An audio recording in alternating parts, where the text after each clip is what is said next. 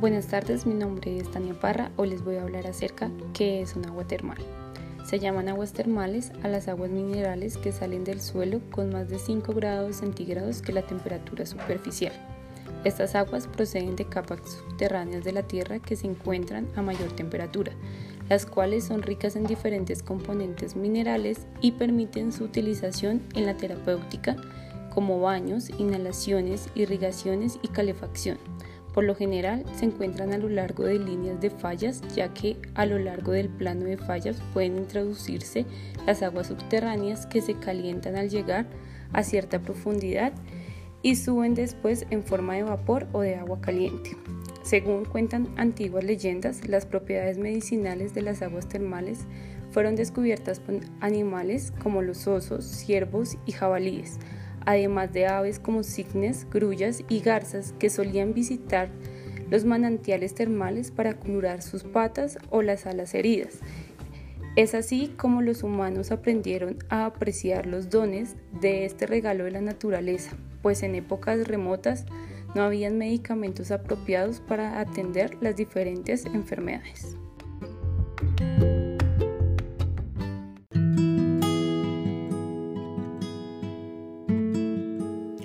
Buenas tardes para todos, mi nombre es Luis Fernanda Parada López y en este momento hablaremos sobre las diferencias que existen entre las aguas minerales y las aguas mineromedicinales. De acuerdo con Fagundo y González, las aguas minerales poseen una constancia probada en relación con la temperatura, el caudal, la microflora y la composición química. Las normas de aguas minerales establecen por lo general que éstas deben poseer más de un gramo de minerales disueltos por kilogramo de agua, o bien componentes especiales por cantidad superior a determinadas proporciones. Por otra parte, se establecen restricciones con relación a temperatura y no deben poseer gérmenes patógenos.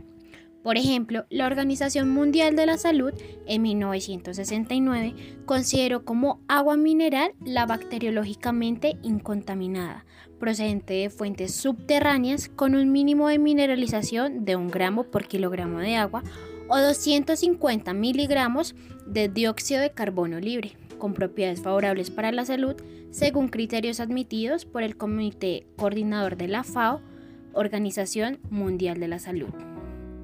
Por otro lado, las aguas mineromedicinales son aquellas que por su composición y características propias pueden ser utilizadas con fines terapéuticos desde el área de emergencia hasta el lugar de la utilización, dadas sus propiedades curativas demostradas y declaradas de utilidad pública, por experiencia local, por estudios correspondientes o mediante ensayos clínicos y evolución de procesos específicos o de experiencia médica comprobada.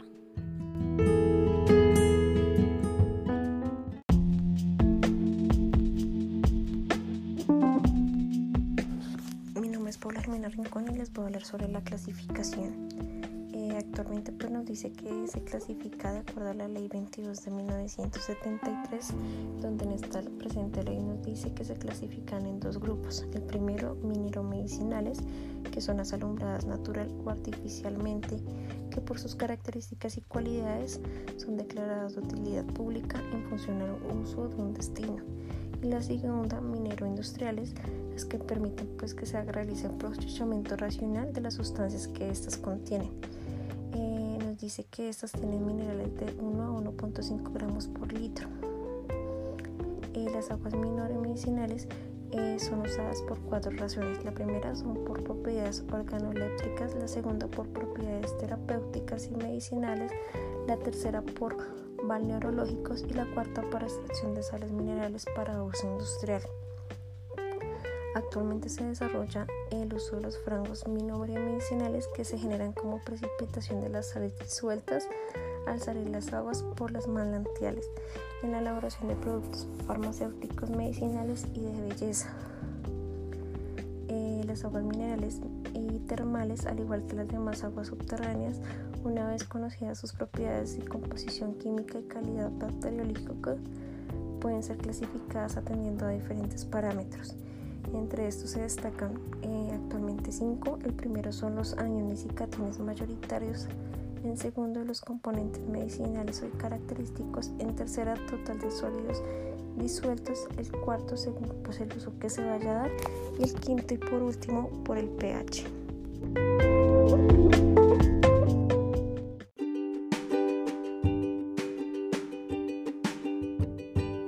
Muy buenas tardes, mi nombre es Caterín Rincón y hoy voy a hablar sobre las propiedades químicas de las aguas mineromedicinales. En el caso de las aguas minerales o mineromedicinales, los componentes dichos anteriormente confieren propiedades terapéuticas o medicinales eh, para el tratamiento de diferentes enfermedades. Estas propiedades eh, se encuentran predominantes en las aguas sulfídricas con concentraciones entre 10 y 130 gramos por litro de ácido sulfídrico. Su origen puede estar relacionado con eh, los restos de bitumen que se encuentran en las rocas que conforman estos acuíferos. La presencia de especies reducidas de azufre hace que se clasifiquen como mm, aguas mineromedicinales de gran calidad. En segundo lugar encontramos eh, o podemos destacar eh, las bromuradas con concentraciones entre 10 y 210 gramos por litro de bromo.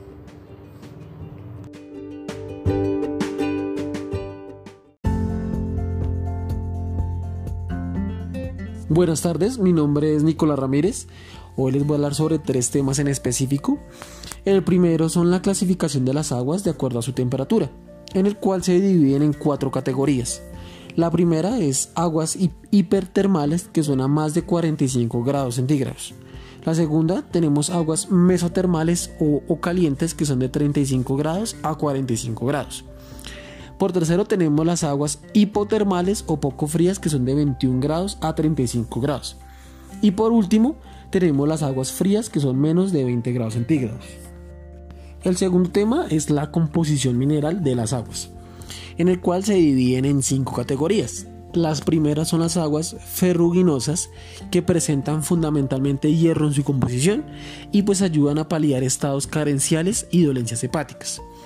Las segundas son las aguas cloruradas que presentan cloro y estimulan las secreciones digestivas, entre otras. En tercero tenemos las aguas sulfaradas o sulforosas que, son, que contienen azufre y son muy utilizadas en el campo de la hidrología médica y, estas primeras son ácidas y, dolosas. Por cuarto tenemos las aguas sulfatadas, aparte de, pues, de tener eh, azufre, pueden incluir sodio, calcio, magnesio eh, en su composición y son muy utilizadas. Y por último tenemos las aguas bicarbonatadas, pues en el cual contienen bicarbonato, frías, son frías y son alcalinas. Se utilizan en estados de acidez gástrico y pueden ser sódicas, cálcicas, mixtas, cloruradas o sulfatadas. Y por último, el último tema es los efectos de las aguas termales en el cuerpo humano. ¿Cómo actúan estas aguas? Pues eh, el, agua, el agua mineralizada y caliente de las termas pues tiene diferentes efectos en el cuerpo humano. Pues algunos autores han, pues, han dicho que eh, hay pues que si vienen tres, que es la biológica, la física y la química. Pero pues en realidad eh, al momento de que el cuerpo entra en estas aguas actúan las tres al mismo tiempo. El, pues también el baño de las aguas termales aumenta la temperatura del cuerpo, matando así gérmenes, entre ellos virus. Además aumenta la presión hidrostática del cuerpo, por lo cual aumenta la circulación sanguínea y la oxigenación del cuerpo como tal. Este aumento de la temperatura pues ayuda a disolver y eliminar las toxinas del cuerpo. También al aumentar pues la, oxigenación del cuerpo, eh, el baño en estas aguas termales hace que mejore la alimentación de los tejidos del cuerpo en general. Eh, motivo por el cual aumenta pues el metabolismo y así es estimulando eh, al mismo tiempo pues el cuerpo también las secreciones del, tracto digestivo y del hígado y también ayuda pues a la digestión. Eh, otro pues también es el baño repetido, especialmente en periodos de 3 a 4, a 4 semanas. Esto puede ayudar a normalizar las funciones de las glándulas endocrinas, así como el funcionamiento general del sistema nervioso del cuerpo. Eh, también existe un mejoramiento y estímulo del sistema inmune y una relajación también pues mental y una producción de endorfinas y regulación de las funciones glandulares. Muchos de estos efectos se deben al consumo del cuerpo de minerales como dióxido de carbono, azufre, calcio y magnesio. En conclusión, pues estas aguas pues ayudan mucho a la relajación como tal del cuerpo. Igual hay que tener un poco pues de, pues no todos los cuerpos son acordes a estas aguas, entonces igual hay que realizar un estudio, de todas maneras pues para verificar que el cuerpo pues se acorde a, a esto y no haya de pronto una contraindicación. Muchas gracias.